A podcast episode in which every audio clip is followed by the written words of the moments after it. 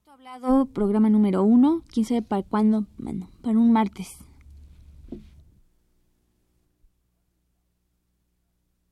Radio UNAM presenta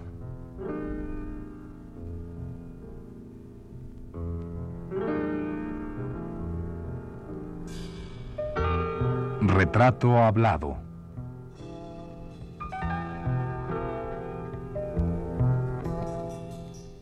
Raúl Flores Canelo. Un reportaje a cargo de Elvira García.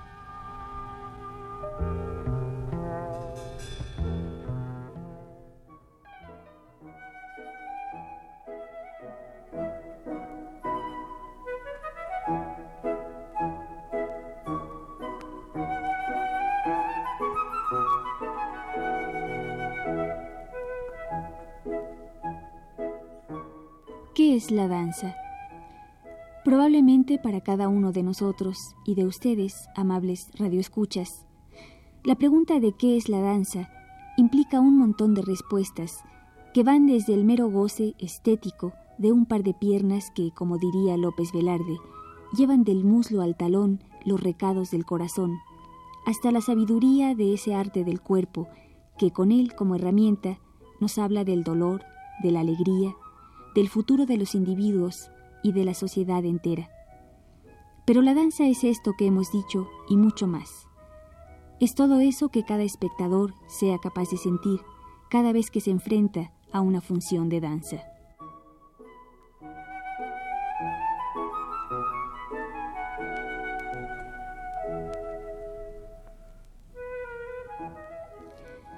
Pero nosotros los que hacemos este programa no creamos la danza, solo la gozamos. Por tanto, estamos privados de ese privilegio que significa vivir la danza cotidianamente, desde el salón de clases, desde la creación hasta el sufrimiento del coreógrafo y de los bailarines. Recibimos, por tanto, una sola parte de la danza. La otra, la que queda detrás del telón, no la conocemos.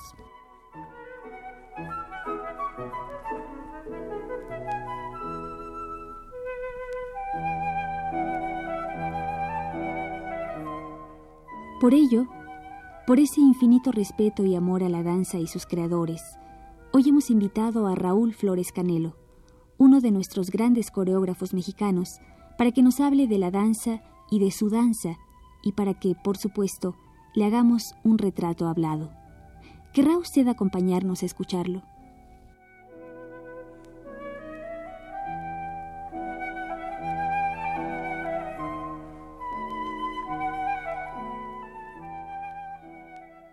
Maestro Raúl Flores Canelo, pues eh, decía que pocas veces me toca entrevistar a una gente que, yo sienta tan cercana como usted. Y bueno, creo que, conozco y, mucha gente conoce de usted eh, todo lo que ha sido su carrera como bailarín y coreógrafo y director de una compañía llamada Ballet Independiente, pero creo que desconocemos todos lo que sucedió cuando usted era niño, cuando usted vivía en Monclova, ¿sí? Nació en Monclova, Coahuila. Monclova, Coahuila, ¿Y cómo transcurrió su infancia?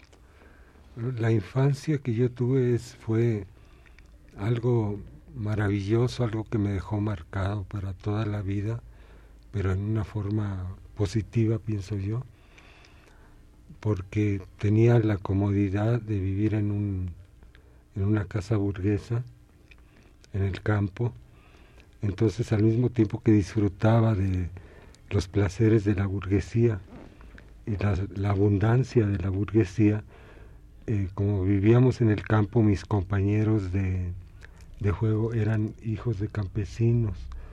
Y fue así que yo desde muy, desde niño, eh, pues tuve mucho, mucho contacto con, con estas gentes, con los campesinos del norte de México y aprendí muchísimo de ellos entonces me sé las dos versiones, la de los burgueses y la de los campesinos. Así que me es difícil hacer demagogia. Claro. y a veces no le ha de creer mucho a la historia que cuentan los libros ah, sobre los campesinos, ¿no? Maestro, ¿y sus, sus padres, sus hermanos, si es que había hermanos, de la familia, en fin, cómo era el ambiente, cómo e, cuál era la relación que había. Yo tengo dos hermanas y un hermano y siempre tuvimos una relación muy cercana, muy, pues muy, no sé cómo explicarla, pero jugábamos tanto, jugábamos a tantas cosas y, mis hermanos también tenían mucha imaginación, teníamos, te voy a describir un poquito mi casa como era. Sí, maestro, me gustaría. Era una, una casa que no sé por qué mi padre eh, decidió hacer una casa eh, que era como una pequeña, como el Alhambra en pequeño. Eh, él, admiraba mucho lo, lo, español. Y teníamos esa casa con un gran jardín que estaba lleno de flores, tenía muchísimos árboles frutales, tenía en la parte de atrás eh, vacas para la leche diaria de los niños, gallinas, todo lo que hay en una en una digamos en una casa de campo una como casa rancho de campo sí, es como un era como un rancho. Bueno aparte existían los ranchos de mi papá en los que se criaba ganado vacuno que era a lo que más se dedicaba él al, era ganadero pero la casa en sí, te digo, estaba rodeada de todas estas flores y árboles frutales.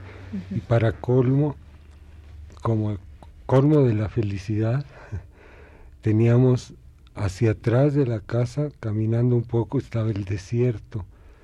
Y adelante, hacia el frente, cruzando la, la calle rústica que había, este, caminando unos cuántos pasos estaba el río, así que también eh, tuve una vida muy muy en contacto con el agua porque me, me encantaba, nos encantaba nadar a todos los hermanos y apenas llegábamos de la escuela, eh, lo primero que hacíamos era echarnos al agua hasta que venían a sacarnos como fuera posible.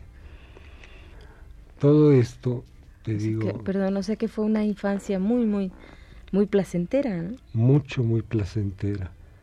Y pues afortunadamente, te digo, así fue. Yo no sé si todos los niños este, recuerden su infancia con, con amor, con melancolía, pero en mi caso así es.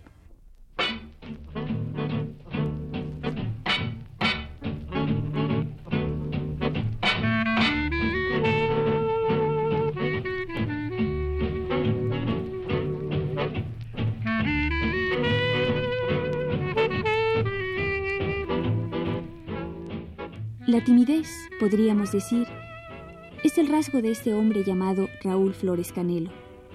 Una timidez que nos pone nerviosos, nos desarma, nos hace sentir frágiles. Él está aquí, frente a los micrófonos, mirándonos apenas y humedeciéndose constantemente los labios resecos. Y mientras los ojos verdes pasean por el verde de paredes y piso de esta cabina de Radio UNAM, Raúl Flores va reconstruyendo su infancia y adolescencia allá en Monclova, Coahuila, hace ya algunos años.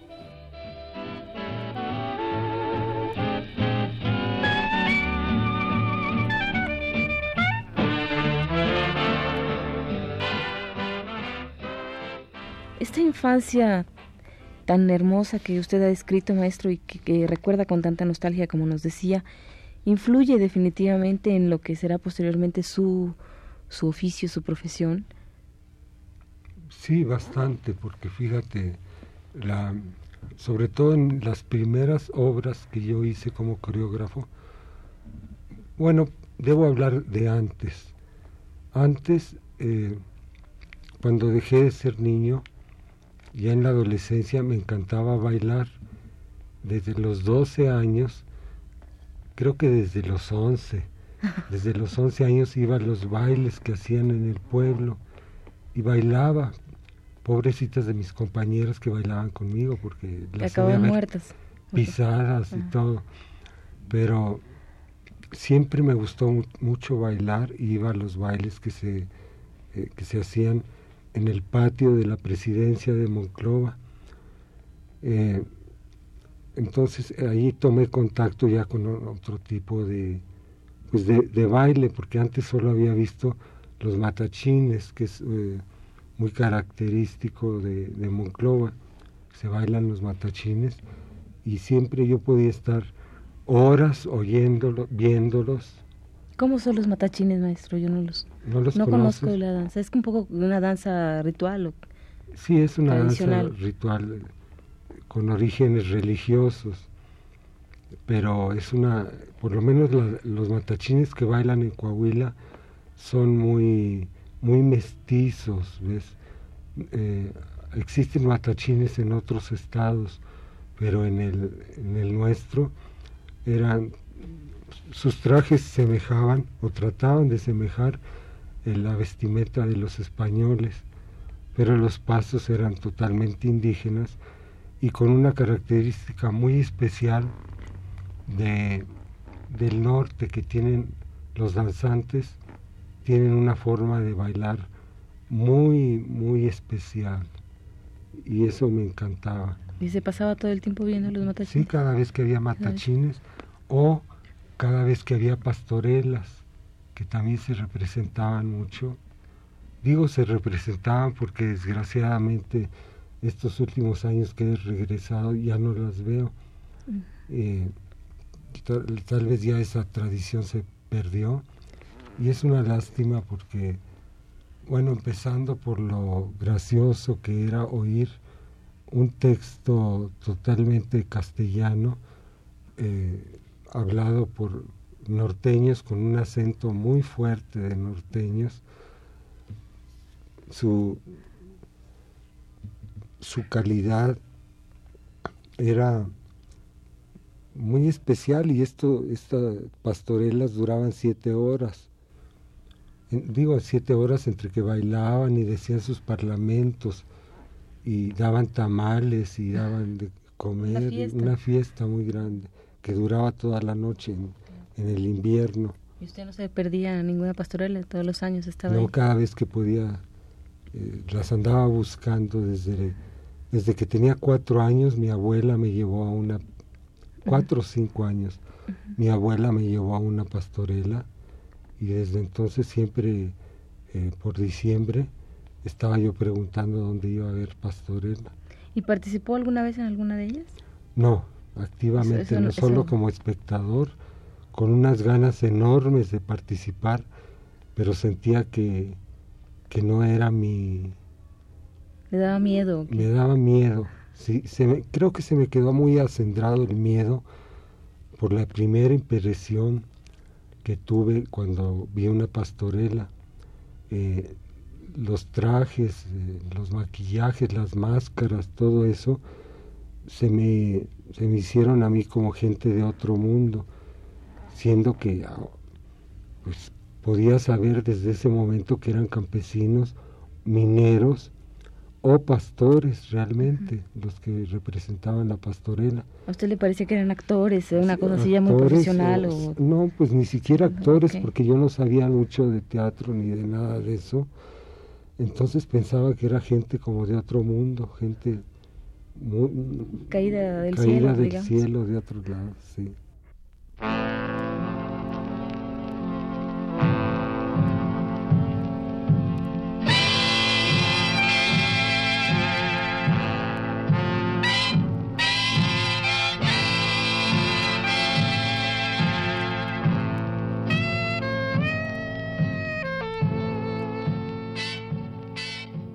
De la joven historia de la danza mexicana surge Raúl Flores Canelo.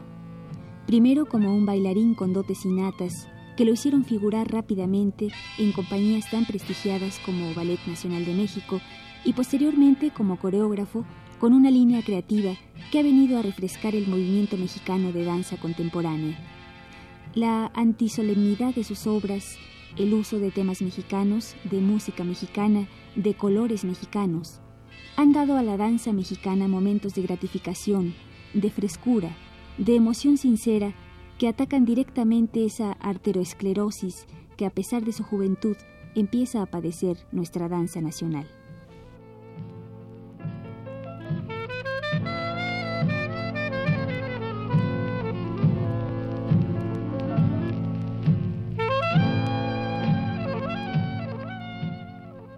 Maestro, bueno, regresamos al punto donde usted va, iba a los bailes y dice que, bueno, que pobres muchachas porque seguramente las dejó todas pisoteadas.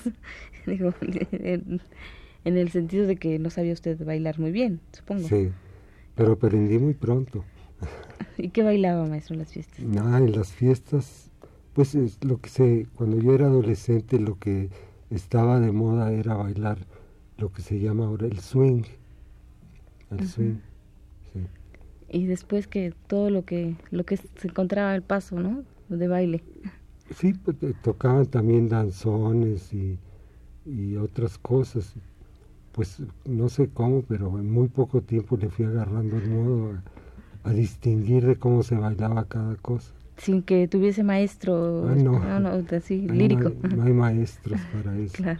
Aunque hubiera una gente que no ama la danza, no aprende a bailar, aunque tenga muy buenos maestros para los bailes eh, populares. Sí, se requiere una cosa, es una cosa innata. ¿no? Innata, sí.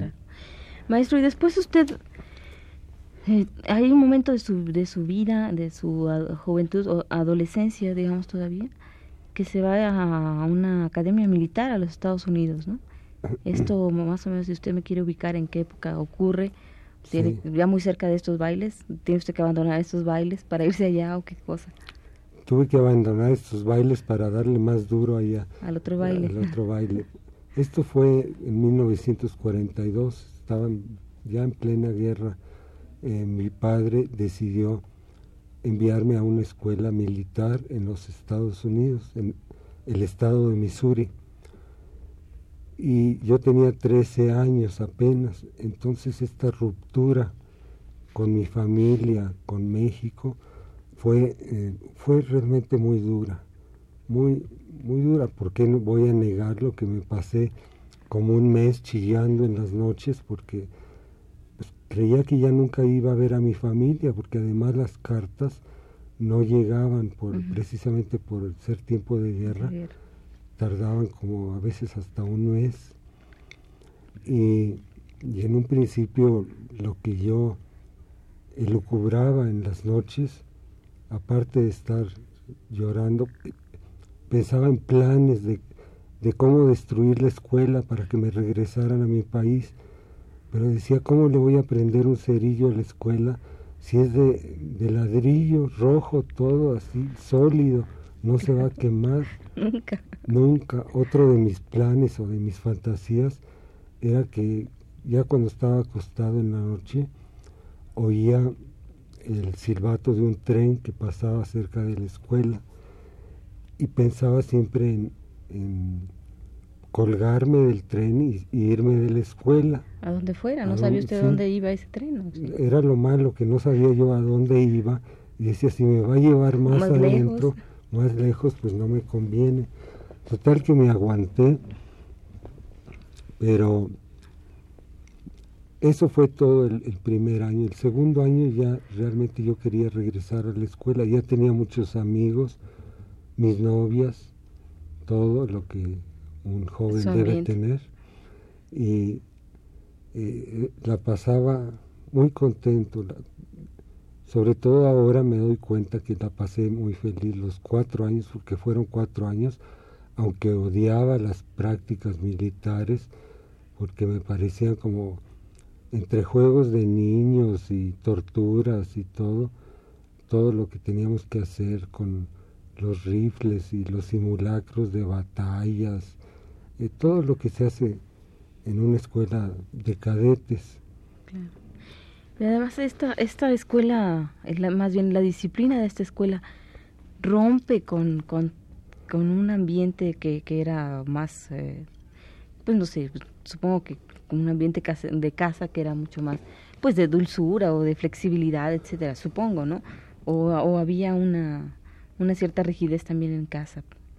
No, en casa no había rigideces de ninguna clase.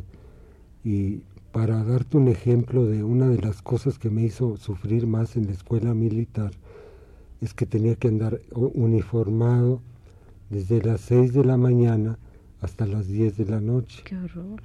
Con corbata, con todo un uniforme y los zapatos que los zapatos eran la cosa más odiada que yo tenía en la vida, porque acá en, mi pueblo sí me ponía zapatos para ir a la escuela, pero en cuanto llegaba a la casa volaban los zapatos y era como mi deleite más grande estar descalzo en, en el río, en el monte, en el campo. Siempre eh, eso era algo que me agradó mucho. Y de pronto verte encasillado en unos zapatos, pues, eh, aunque suene chistoso, pero me sentía como preso en algo. Sí, claro, preso. Y, y todo esto, maestro, dura cuatro años, ¿verdad? Cuatro años, sí. Termina usted la, la ¿qué es el high school? Y, y regresa usted a México. no, estuve un año en la Universidad de Arizona, porque ahí es donde yo tuve eh, mi primera conciencia o empecé a pensar qué es lo que quiero hacer en la vida. No tenía, como muchos otros niños, la idea de que van a ser doctores o licenciados porque sus papás lo son. Yo admiraba mucho a mi padre, me gusta mucho el campo también, pero mm, siento que de alguna manera yo sentía que eso no era para mí, que no, no, no, no era no era mi camino. Entonces mi padre tenía planes para enviarme a, la escuela, a la Universidad de Texas, que es la mejor para, es la mejor de Estados Unidos para estudiar eh, todas las cosas referentes a los ranchos y manejo de todo ese tipo de cosas.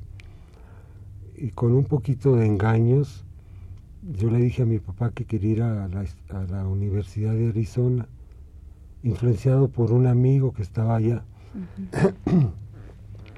Entonces, pues él estuvo de acuerdo y ahí lo que yo hice fue, bueno, estudiar lo que aquí sería como una especie de preparatoria para entrar de lleno a una universidad, que se tienen que llevar ciertas materias pero esas materias las llevaba yo y además de todo eso empecé a estudiar pintura, acuarela, dibujo, óleo y cerámica.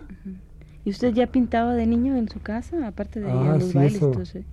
No, de niño en la escuela dibujaba mucho en mis cuadernos y eso me trajo muchos garrotes en la cabeza, porque cada vez que el director de la escuela me encontraba un dibujo, pues era un castigo, era muy reprimido el, ambiente. de, la escuela primaria que yo asistí. Y este año en la, en la Universidad de Arizona, eh, en artes plásticas, le, le, ya le define así más claramente que usted va más al terreno de las artes que al de la agronomía o lo que fuese. Sí, sí, definitivamente eso me, me hizo pensar que, yo eh, tenía que buscarle por otro lado porque no me no ni servía ni me gustaba lo, lo otro. Entonces, además ya en la universidad, estando en la universidad había un departamento de danza que tenía pocos alumnos, pero había clases de danza a las cuales asistí, pero sin sin querer agraviar a los maestros, las clases eran muy malas. Y eso fue algo que yo intuí sin saber, nunca nada. Además nunca había visto un concierto de danza. Allá fue, en Estados Unidos fue que vio alguna por primera vez. La primera vez que yo vi un concierto de danza fue en la ciudad de Phoenix, Arizona. Eh, fue la compañía del el ballet ruso, ruso de Monte Carlo y, ya esa noche fue la definitiva. Yo eh, esa noche recuerdo que bailaron las sílfides, era compañía de danza clásica. Entonces, desde antes que se abriera el telón, yo ya estaba enamorado de la danza, con el preludio de Chopin que se toca al principio. ¿Y, usted definió que, que, quería dedicarse a estudiar danza? Sí, ya nunca me dejó en paz.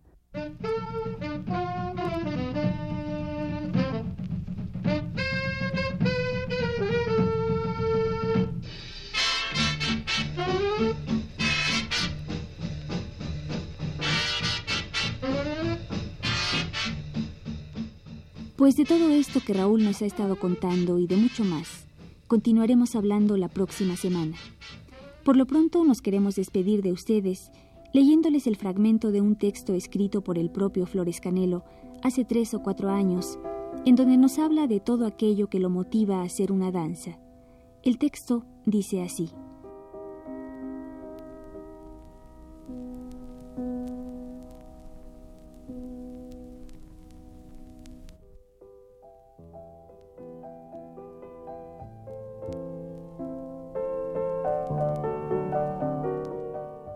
Me asombra la realidad e irrealidad cotidiana que me rodea. Los niños que comen lumbre, las cifras de barriles de petróleo que exportamos, las casas verde esmeralda con ventanas moradas, la sangre que chorrea de la nota roja, los vendedores de gardenias, la lluvia sobre el Valle de México y el rencor apacible del desierto norteño, las caras tristes en las ferias de los barrios.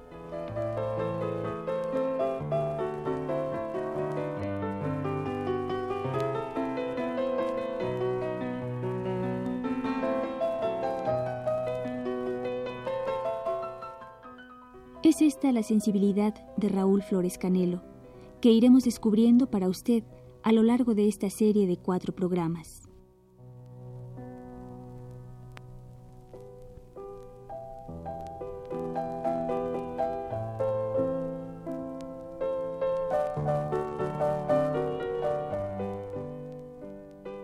Esta fue la primera parte de la serie dedicada al coreógrafo Raúl Flores Canelo. Le invitamos a escuchar la segunda el próximo martes a las 21.15 horas. Gracias por su atención.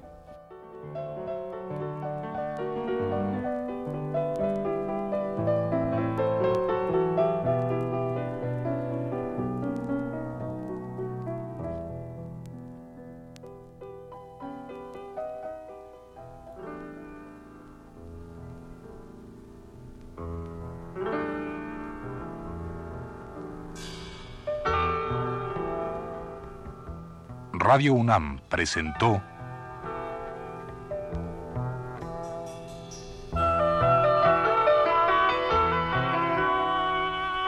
Retrato Hablado. Raúl Flores Canelo.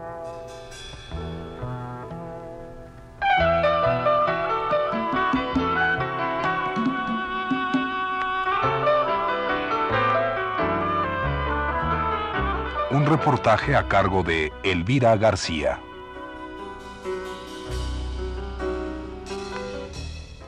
Grabación y montaje de Abelardo Aguirre, José Luis Aguilar y Manuel Estrada. En la voz de Rosa Marta Jasso. Fue una producción de Radio UNAM.